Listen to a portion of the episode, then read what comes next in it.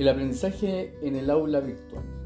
El proceso de aprendizaje es un proceso complejo en el ser humano, debido a que tiene que tener muchos procesos para que se logre el aprendizaje. Darles procesos como la capacidad de atención o de observación, para que finalmente la información llegue al cerebro de manera eh, estimulante y inmediata. Así se puede llevar a, la memoria y esta guardarla para que quede un aprendizaje más consciente.